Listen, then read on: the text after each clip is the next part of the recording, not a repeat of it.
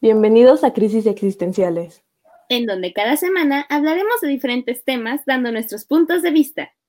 Cabe aclarar que no somos expertas en estos temas, pero, nos, interesan.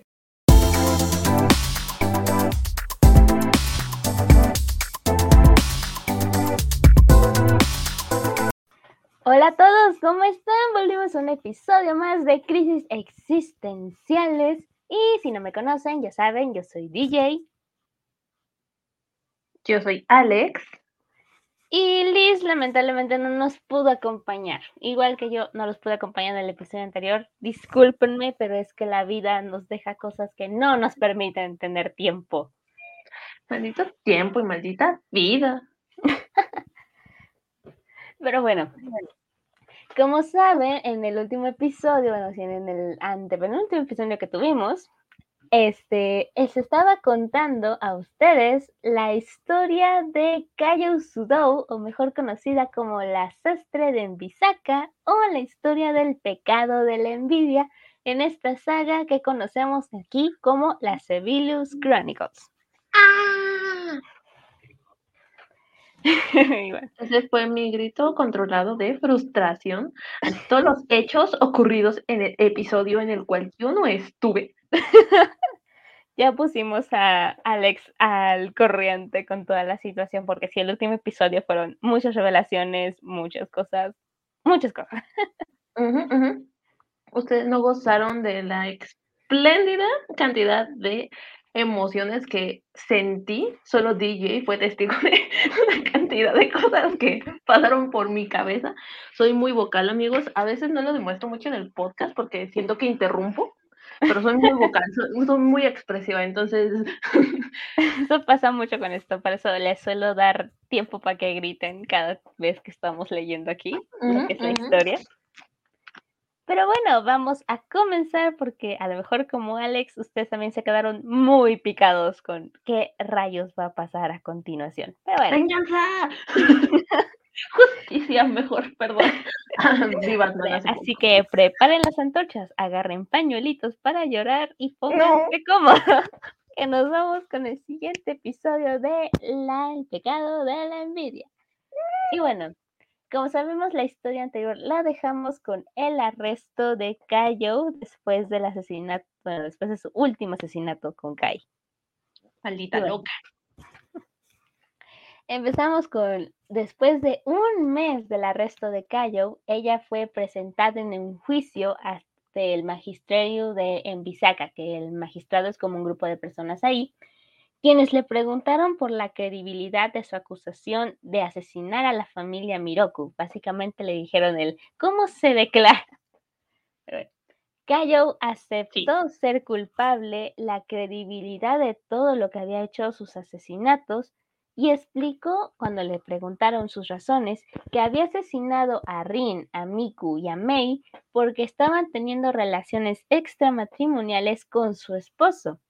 Y cuando le preguntaban la razón del asesinato de Kai, que fue el último y el más reciente, ella les dijo que era porque él estaba haciéndole infiel al tener relaciones con muchas mujeres. En este punto, el magistrado explotó, en cierto sentido, gritándole que estaba loca, que su esposo había muerto en el incendio y etcétera, etcétera, pero Cayo se mantenía firme diciendo que su esposo seguía vivo en esa isla o en ese territorio de Envisaka. Así fue como el, magistrado llegó a la conclusión y la acusó de diferentes turmas de lo que dijimos antes y la sentenció a ser decapitada en el centro de ejecución asignado para Envisaka dentro de tres días. Siempre los tres días. Sí, no sé por qué, se están tardando demasiado. O sea, le dieron una semana, después tres días. No me parece. No, pero siempre son como que el número tres se repite, porque si te das cuenta, después de a las tres de la tarde con Rin, las tres campanadas y ahora tres días. Es cierto, es cierto. pero bueno. Pero justo en esa misma reunión, Kokután se encontraba ahí y en cuanto escuchó la sentencia, se salió del lugar y se encontró con Kiji. Recordemos que Kiji era el que era, ¿cómo decirlo?, el novio de Miku antes de que ella tristemente muriera. Este No le me digas preguntó, que la va a rescatar, por favor. Júrame que no la va a rescatar. O sea, mató a... ah, Si no sumaron dos más dos amigos, mató a su hermana. sí, en cierto sentido mató a su hermana, pero es que hay mucho que explicar y esto lo vamos a ir explicando poquito a poquito, pero bueno. Muy bien, aquí se pone tenso y necesito que anoten muchas cosas. En fin. Kiji, al ver a Kokután que salió, entre comillas, alterado, le preguntó qué era lo que había pasado. Kokután le respondía sobre la sentencia de Kayo, las razones que ella había dado para cometer los asesinatos, etc. Kiji puso una mueca primero de asombro y después una sonrisa algo pícara o algo sutil mencionando que el seguro era que Kayo se iba a llevar la verdad a la tumba. Kokután le preguntó a qué se refería con eso, diciendo que se iba a llevar todo lo sucedido a la tumba. Y Kiji le dijo que había descubierto en ciertos documentos de una investigación y en otras cosas que Kai Miroku pertenecía a un grupo conocido como los Túnica Carmesí o las Masas Carmesí. Este era un grupo que, recordemos, odiaba a los extranjeros al punto de desearles su muerte.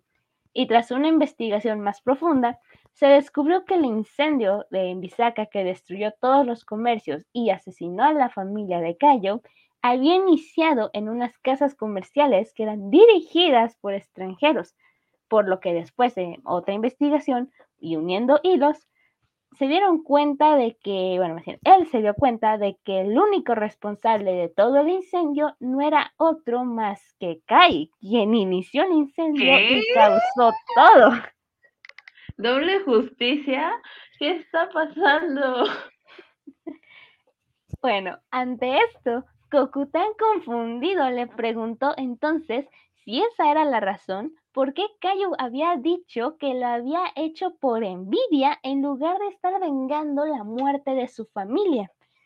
Kigi le respondió que lo que debió de haber dicho debió de haber sido porque al haberle dicho al magistrado toda la verdad, el magistrado no hubiera tenido más opción que desatar una guerra en contra de los túnica carmesí y esa guerra habría caído en la, o bien, hubiera terminado con la destrucción completa de toda Envisaka, con todos sus habitantes, sus tierras, etc. En pocas palabras, lo que Kiji intentaba deducir e intentaba explicar era que Kayo estaba evitando el colapso de su país al fingir que estaba haciendo todos sus actos por envidia. Sin embargo, le decía a Kokután todo esto porque ya que Kokután la consideraba en cierta forma como su madre, él tenía el derecho de conocer la verdad tras estos actos. Pero bueno, Nen, no me la compro. Justicia.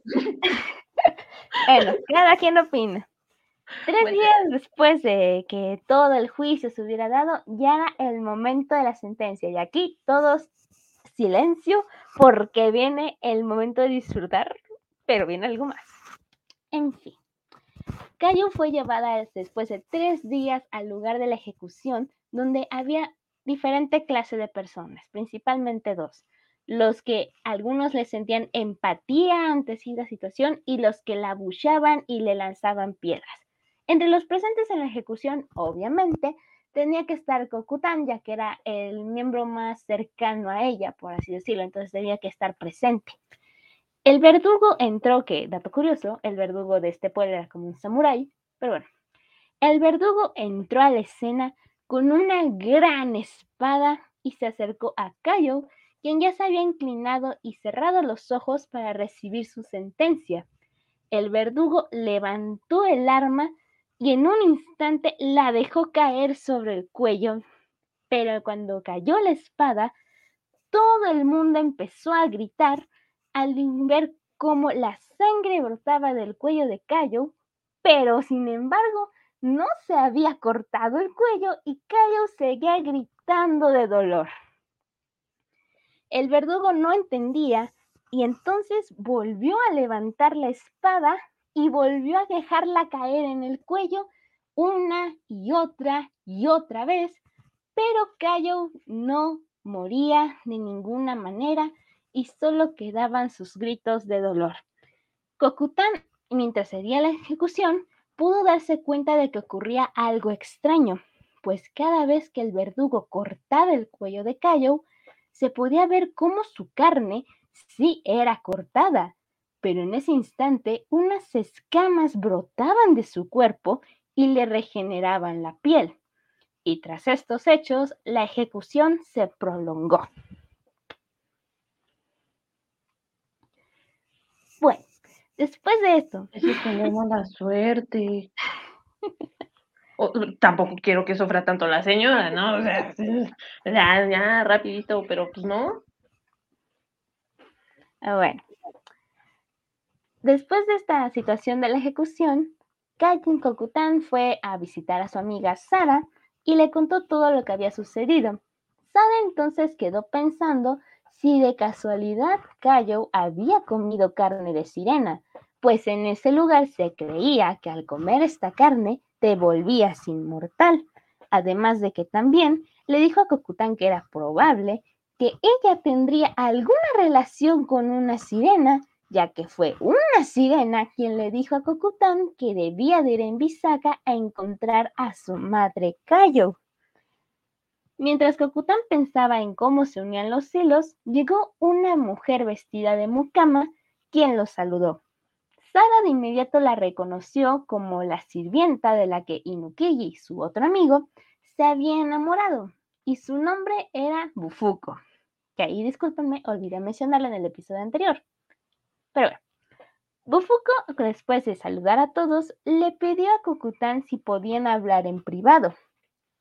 Kokután aceptó y la siguió hasta la sastrería de Kayo. Ahí, Bufuko se acercó al joven entregándole las tijeras gemelas de Kayo, diciéndole que las había robado del magistrado para que Kokután las tuviera.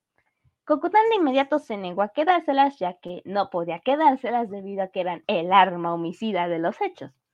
Bufuko entonces le dijo que lo que podían hacer era, ya que no podía regresarlas, dejarlas en la sastrería hasta los nuevos encuentros que sucedieron después. Y antes de que Kokután pudiera irse, detu la detuvo diciéndole que tenía que decirle algo más. Cuando Kokután preguntó qué era aquello que le quería decir, Bufuko le dijo que se sorprendía ya que parecía que sus recuerdos todavía no habían regresado debido al hechizo de Rahab. Kokután no entendió nada. Obviamente. Bufuka entonces le dijo que Rahab era el nombre del ser que le había dicho que fuera a Envisaka a buscar a su madre, un ser que se había transformado hasta estos días en una sirena, dándole un objetivo falso. Kokután estaba aún más confundido y sorprendido de que esta mujer supiera mucho sobre él. Sin perder el tiempo, Bufuko dijo que, sabía una forma de ayudarle y sacó lo que era una llave dorada de su traje y, ap- y apuñaló a Kokután con la llave en la frente.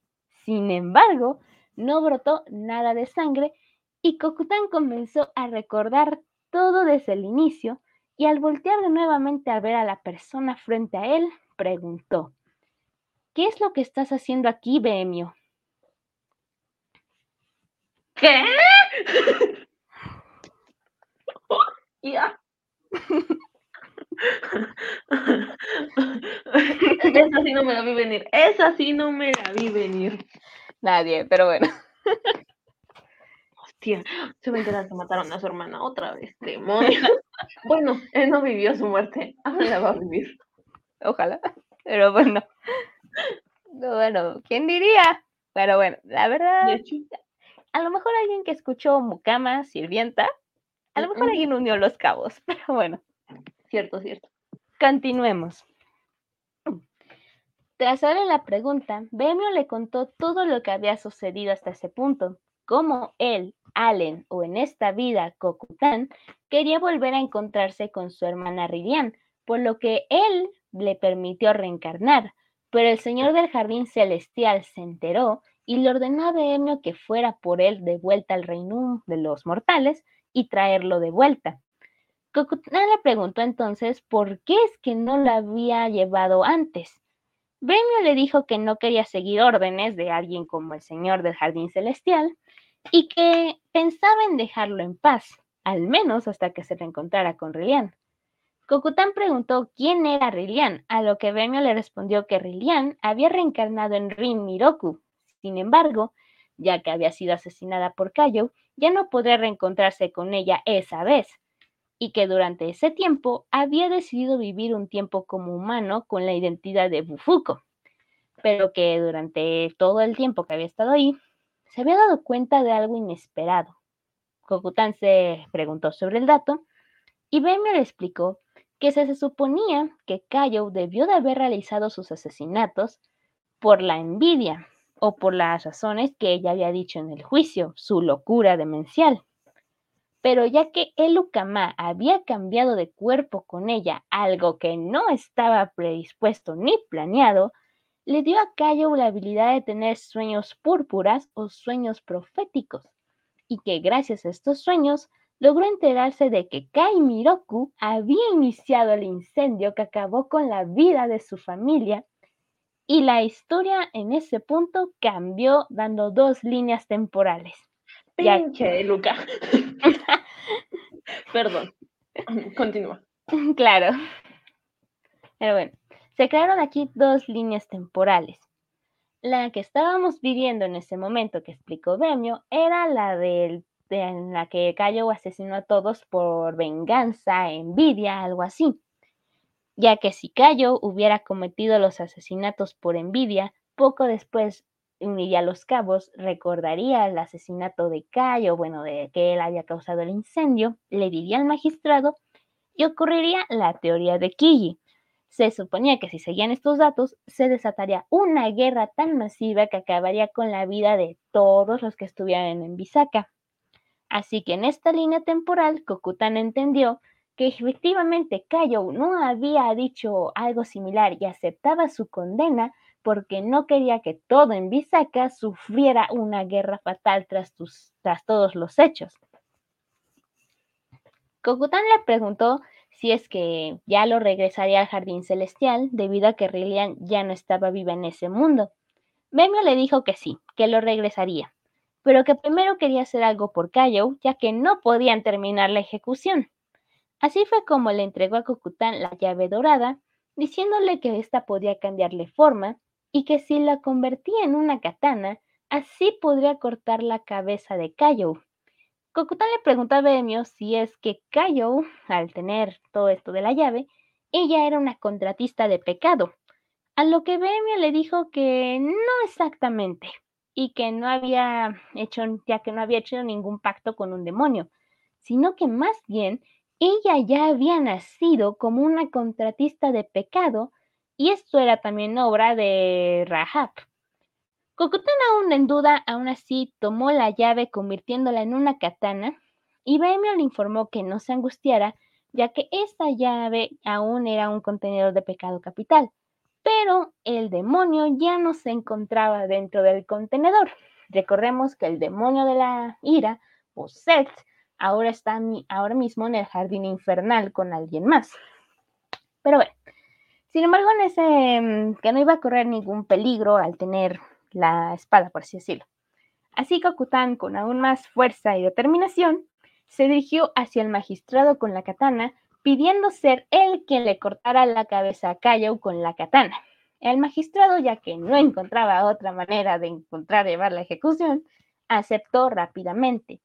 Y así, otra vez, cuatro días después, se retomó la ejecución. Y bueno, aquí empezamos cuatro días después. Cayo con los ojos vendados se inclinó nuevamente en la tarima de ejecución, mientras Cayo se acercaba aún dudoso a ella, alzando lentamente la katana. En eso Cayo le preguntó si es que la persona al lado era Ren. De alguna manera había logrado reconocerlo. Cayo guardó silencio un momento antes de pedirle un favor a Ren. Ren le preguntó cuál era ese favor que Cayo quería. Cayo le respondió, en este último instante que me queda de vida, por favor, llámame mamá. Kokutan sintió un golpe en el corazón. Él sabía que él no era su hijo y estaba seguro en cierta posibilidad que misma sabía que él no era su hijo y aún así le había pedido que la llamara mamá. Kokutan sintió empatía por todo lo que estaba sucediendo y decidió tomar la katana con fuerza en el aire, mientras las lágrimas recorrían sus mejillas, y en ese momento, antes de dejar caer la katana, murmuró, Adiós, mamá. La ejecución fue un éxito. Madre Santa, cuánto drama. Estoy insatisfecha, pero satisfecha. No sé describir la sensación que nace de mi ser. por una parte, se ha vengado a mi queridísima Rin. Pero por otra parte. Bueno, el problema es que el Kokutano, bueno, Allen no tiene los recuerdos completos, o sea, tiene el recuerdo, pero no tiene, me imagino que las emociones, porque en la novela no se presenta tanta empatía con Rin, o sea, me imagino por las emociones, porque no la vio, no la vio. Sí, sí, sí, me, imagino que fue mucho, mucho ese hecho de que no la vio, de que tal vez no recuerda al 100% de, de todo el amor que le tenía a su hermana. Entonces, pues, en esa parte es triste porque Kokutan no sabe que perdió una hermana, pero él mismo está matando en cierta forma a la que consideró su madre. es muy conflictivo, demasiado, madre mía. Pobre Allen, pero bueno. Aquí vamos a seguir con la historia porque aún hay muchas respuestas que tenemos que obtener. Y en esta ocasión vamos a continuar con una historia diferente.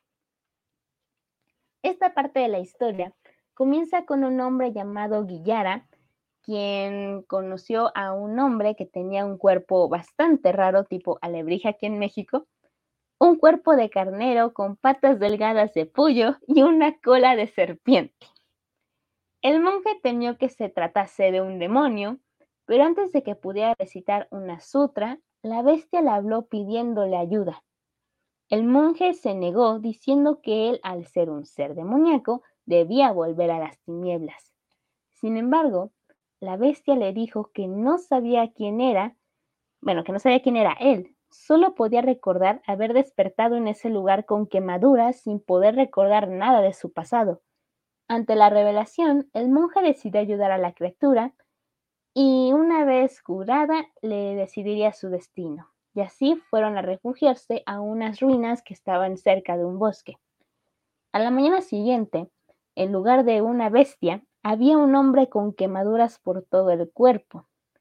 El joven le mencionó al monje que él era la bestia que había ayudado antes de que hiciera alguna locura, pero que en realidad en el fondo sentía que esa forma humana que tenía en ese momento era su forma verdadera.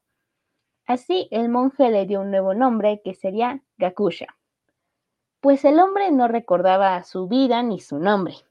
Ambos se quedaron en las ruinas por un tiempo, escucha le pidió al monje que le enseñara a recitar sutras, porque tal vez así podría recuperar sus recuerdos sanando su mente.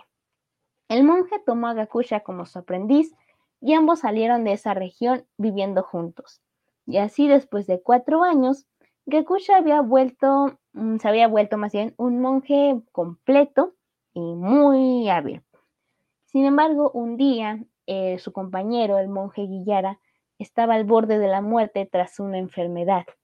Guillara, con su último aliento, le pidió a Gakusha que fuera feliz con la vida que él quisiera tener. Poco después volvió al mismo lugar donde conoció a su maestro, con un sombrero que le cubría todas las cicatrices del rostro y todos sus rasgos.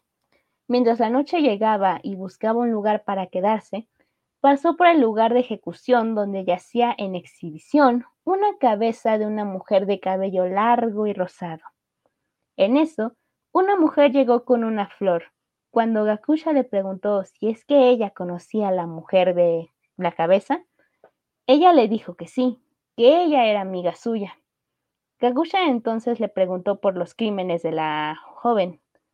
Una vez que la mujer le había contado sobre los asesinatos de la familia entera, se marchó del lugar pues temía que su esposo la descubriera.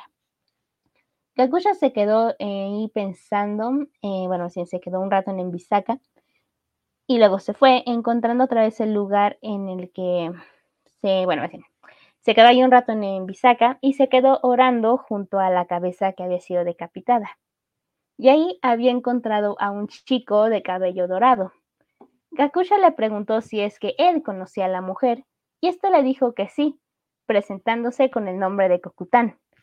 Tras esto el niño estalló en lágrimas, lamentando no haber podido salvar a la mujer que ahora hacía decapitada.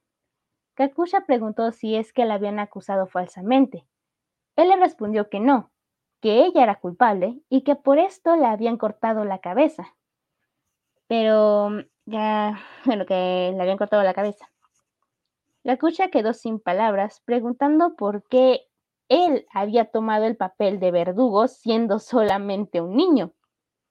Cocotán le explicó que lo había hecho porque solo él era capaz de cortarle la cabeza. Kakusha preguntó cuál era su relación con la mujer, a lo que Kokután le respondió que ella había sido como una madre para él.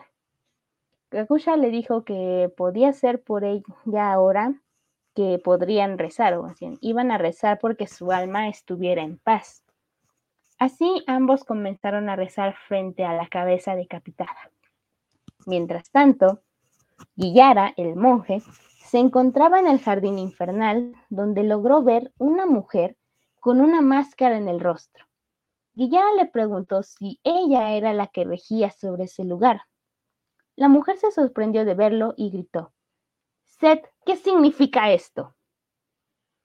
Ante la pregunta, la máscara le respondió que había pasado un error, pues ese hombre debió de haber ido hacia el jardín celestial la mujer se disculpó con él y le indicó el camino hacia el jardín celestial y le dijo que en compensación por su error le concedería un deseo, algo con lo que podría resolver algún pendiente que tuviera en su vida.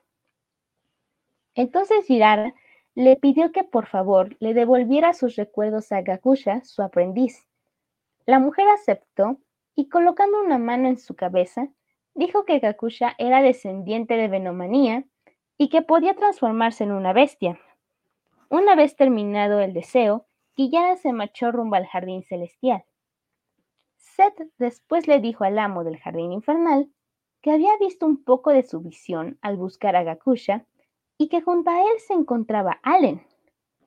La mujer le dijo que debió de haber de ser porque había reencarnado. Pero entonces Seth le dijo que eso era imposible, pues él debía estar encerrado en la Black Box entonces la mujer volvió a usar su visión para confirmar que en efecto ese chico era Allen y que había alguien más en el mundo de los vivos. Al mostrarle su visión a Seth, este rió en carcajadas, diciendo que ese Seth había dicho que no le interesaban los vivos y que seguramente él fue quien había liberado a Allen de la Black Box, además de que Ma estaba en ese mismo lugar haciendo de las suyas. Nuevamente en el mundo de los vivos, Gakusha, bueno, de repente se derrumbó mientras se sujetaba fuertemente la cabeza. Cuando finalmente se calmó, le dijo a Kokotán que había recordado todo. Kokotán le preguntó qué era eso que recordaba. Gakusha procedió a contarle que él hace mucho había escapado de su familia una familia que descendía de un samurái y que al viajar en Visaka se enamoró de una bella mujer, pero la madre de ella se negaba a la relación. Poco después descubrieron que la madre de su amada era en realidad su tía, por lo que se había enamorado en teoría de su prima, pero que aún así la amaba demasiado, y así su tía, la madre de su esposa, aceptó el matrimonio y así vivió con su esposa por un tiempo y después tuvieron un hijo. Pero una noche que él había salido a buscar un regalo para el cumpleaños de su mujer, su mirada se había vuelto fría, pero continuó contando su relato. Esa noche pudo ver cómo un hombre con una antorcha intentaba quemar la casa Fresis y cuando Gakusha lo vio, se abalanzó sobre él, sobre el candado que, bueno, sobre la antorcha y ésta terminó cayendo, y el brazo del dueño que sostenía la antorcha fue rodeado por el fuego. Al mirar a su alrededor, Gakusha vio cómo el fuego se extendía por la ciudad, por lo que corrió a su hogar para salvar a su esposa y bebé. Los tres habían salido del lugar, pero entonces un edificio cayó sobre todos. Kakusha pensó que su vida había llegado a su fin, pero en lugar de eso, vio cómo su cuerpo había cambiado por el de una bestia y se elevaba por los aires. Desde arriba, pudo ver cómo su mujer fue rescatada de las llamas. Él pensaba en bajar a buscarla, pero no lo hizo porque no sabía cómo explicar su transformación. Veo un lugar mm, este, apartado cuando de pronto vio al hombre que había iniciado el incendio que corría lejos. Gakusha intentó atraparlo, pero sus quemaduras causaron que su cuerpo se desplomara y al despertar ya no recordaba nada. Tras terminar la historia, Gakusha se disculpó con Kokutan por contarle su historia así de pronto. Kokutan estaba en shock pero le preguntó por su verdadero nombre. Kakusha le respondió que su verdadero nombre era Gakuga Sudou. Kokutan le dijo que de ser así, significaba que Kayo Sudou debía de ser su esposa. Al oír esto, Gakuga le preguntó si la conocía y si sabía dónde podía encontrarla. Kokutan solo levantó la mano lentamente hacia la cabeza frente a ellos. Gakuga le dijo que eso era imposible, pues el rostro de su esposa no era como el de la mujer frente a ellos, pues Kagyo tenía el cabello negro. Kokutan no podía dejar de estar en shock ante su respuesta. Gakuga solo se dispuso de inmediato a irse. Kokutan le preguntaba antes de que se fuera a dónde iba a ir. Gakuga le respondía que lo que iba a hacer era ir a buscar a su esposa, ya que aún recordaba dónde estaba la sastrería. Kokutan, al escuchar su respuesta, solo pudo ver cómo el hombre se marchaba hacia lo que alguna vez fue la sastrería de Kayo Sudou.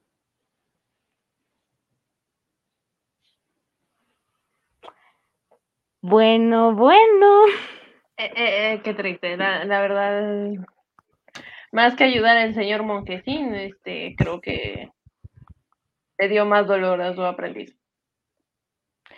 Sí, pero bueno. se va a hacer. ¿Qué se va a hacer? Nos recordamos algunos más y seguimos llorando.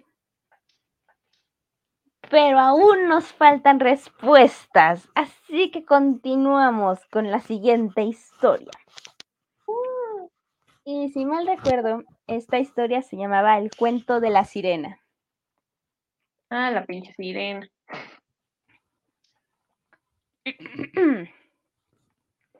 En una de las islas cerca de Envisaca se encontraba una sirena que había vivido por cinco años pacíficamente en esas islas. Ese día, a lo lejos, había alcanzado a ver cómo se acercaba un pequeño bote con una mujer en él. La sirena al verla, se quedó ahí esperando a que el bote llegara pues al ver a la mujer pudo reconocer que tenía muchos poderes y que si ella intentaba escapar, eventualmente ella podría capturarla. Una vez que el bote se quedó frente a ella y la mujer con él, ésta le respondió.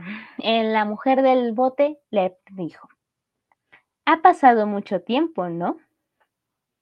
La sirena, tras saludarla de regreso, le preguntó, ¿Cómo te gustaría que te llamara ahora? ¿Eluca? ¿Irina? ¿Eva? ¿Ma? ¿O Levia? Antes, después de decir este último nombre, la sirena le preguntó a la mujer dónde es que se encontraba Bohemia. La mujer le respondió que él se encontraba cerca, pero que no había intervenido en sus asuntos, así que no le interesaba.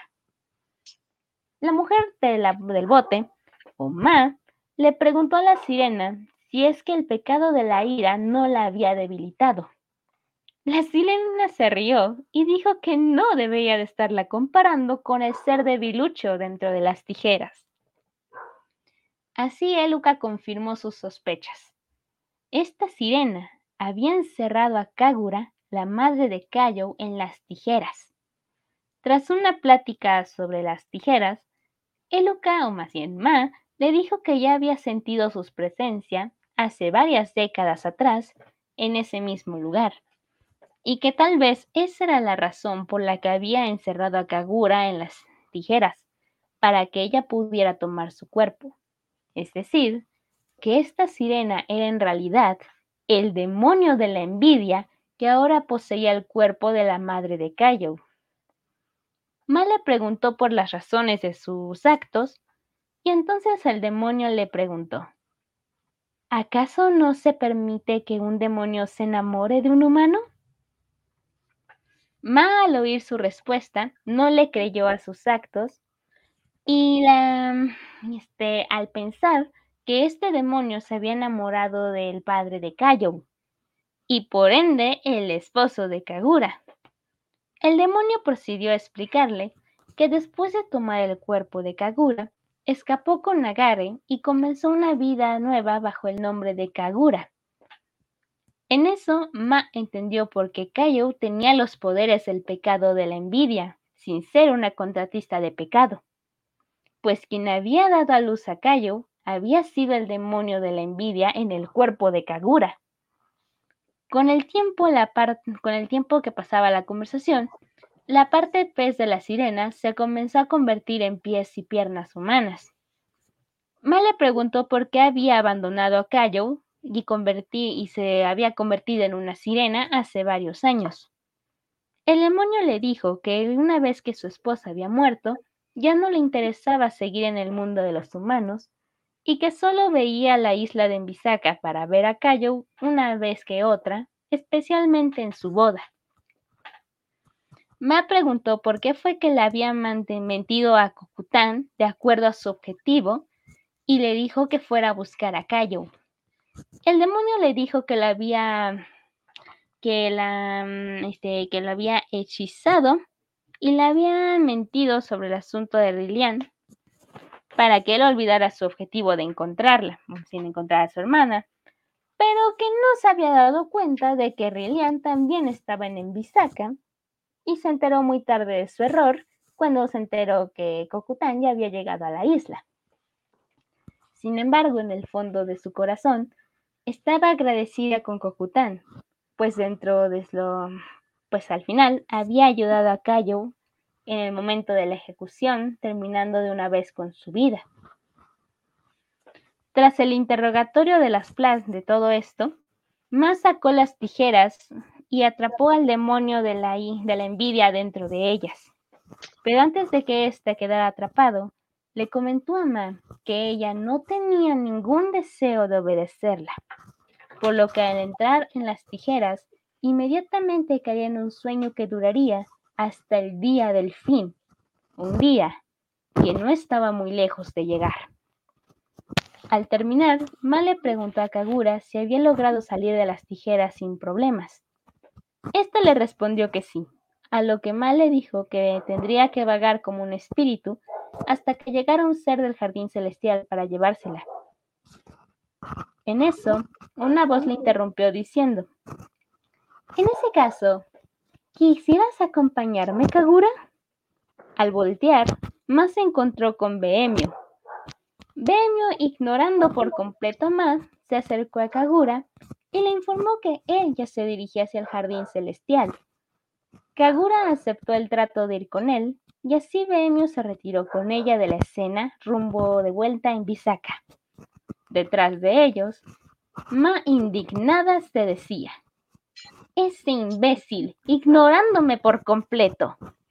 Bueno, al menos logré mi objetivo el día de hoy. Y así, Ma, con las tijeras y el demonio atrapado, subió nuevamente al bote zarpando lejos de Envisaka hacia su nuevo destino. Kagura le preguntó a Behemio por qué es que se dirigían de vuelta a Envisaka si el jardín celestial se encontraba en otra dirección. A lo que Benny le respondió que era porque alguien más iba a viajar con ellos y iban a ir a buscarlo. Mientras volaban, podían ver cómo toda la ciudad empezaba a tener sus avances, por así decirlo.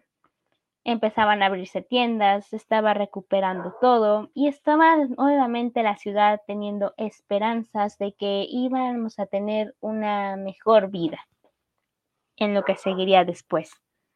Finalmente encontraron a Kokután, quien estaba despidiéndose de sus amigos, diciéndoles que Bufuko les le había explicado a él que posiblemente encontraría a sus padres en un país más lejano obviamente, porque no podía explicarles que Bohemio era un dios de las antiguas épocas y a dónde iba realmente.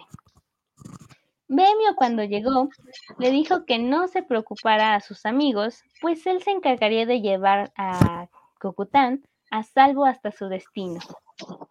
Cocután le preguntó entonces a Sara si ella seguiría buscando las espadas gemelas de su antepasado, a lo que ella le dijo que no, que en su lugar iba a crear unas espadas que fueran aún más poderosas que las de su antepasado.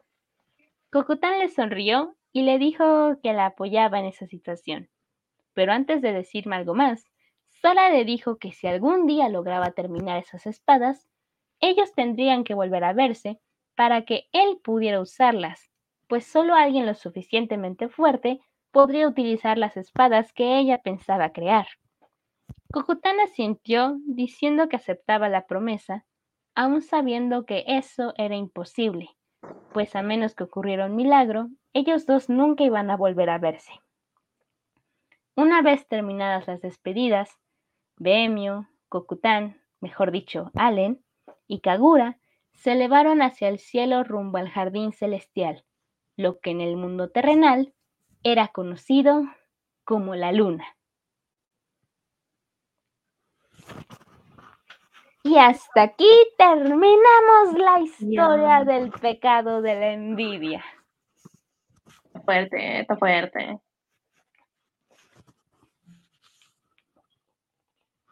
Estoy bastante impactada. Qué sorpresa, el día del final ya está cerca, más se volvió a fugar, Ale va a regresar a la Black Box. Pobre. Y Yo solo quiero mi reencuentro. Solo pido eso. creo que es lo que todos queremos, pero algún día va a llegar. Por tu voz siento que no. Ay, me siento mal porque yo más o menos sé cómo todo acaba. No, mereces su final. Su reencuentro.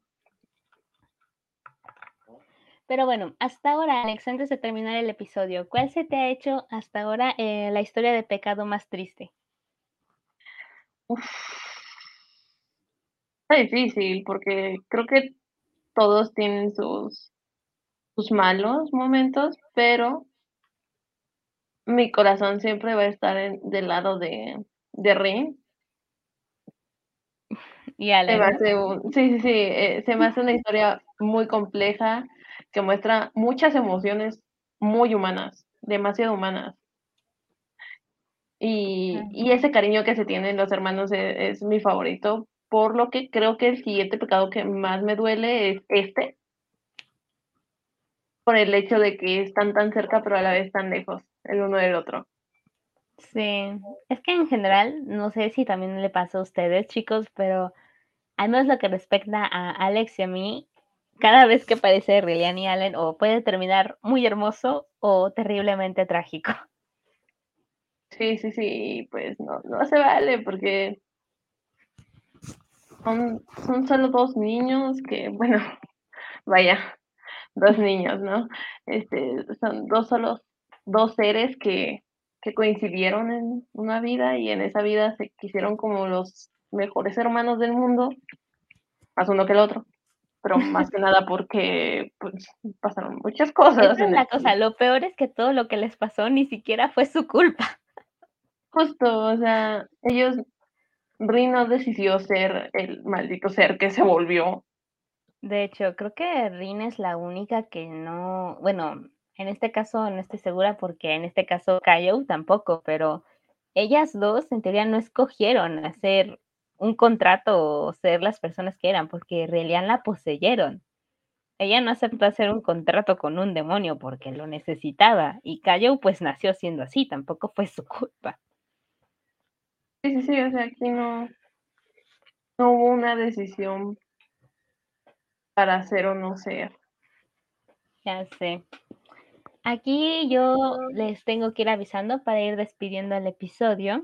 Este, recuerden que vamos a seguir hablando en los siguientes días, si mal me equivoco, Alex, de las siguientes lecturas que tenemos planeadas. ¿Vale? Y por un lado de Seville's Chronicles, tendrán que tenerme mucha, mucha paciencia porque en especial la historia que sigue y las historias que siguen en general están muy largas y tienen que ser muy detalladas. Entonces, ténganme un poquito de piedad. Pero bueno, espero que en serio estén disfrutando esta historia tanto como a mí me está gustando contarla y escuchar las reacciones de mis compañeras aquí, o mi compañera en este caso. Pasan ah, muchas cosas, amigos, muchas cosas. Ah, bueno, sin ya nada más que decir, Alex, la frase. Claro que sí. Gracias por escucharnos este día, tarde, noche madrugada. Esto fue Crisis Existenciales. Solo recuerden, me revelo, por lo tanto existo. Hasta la próxima. Chao.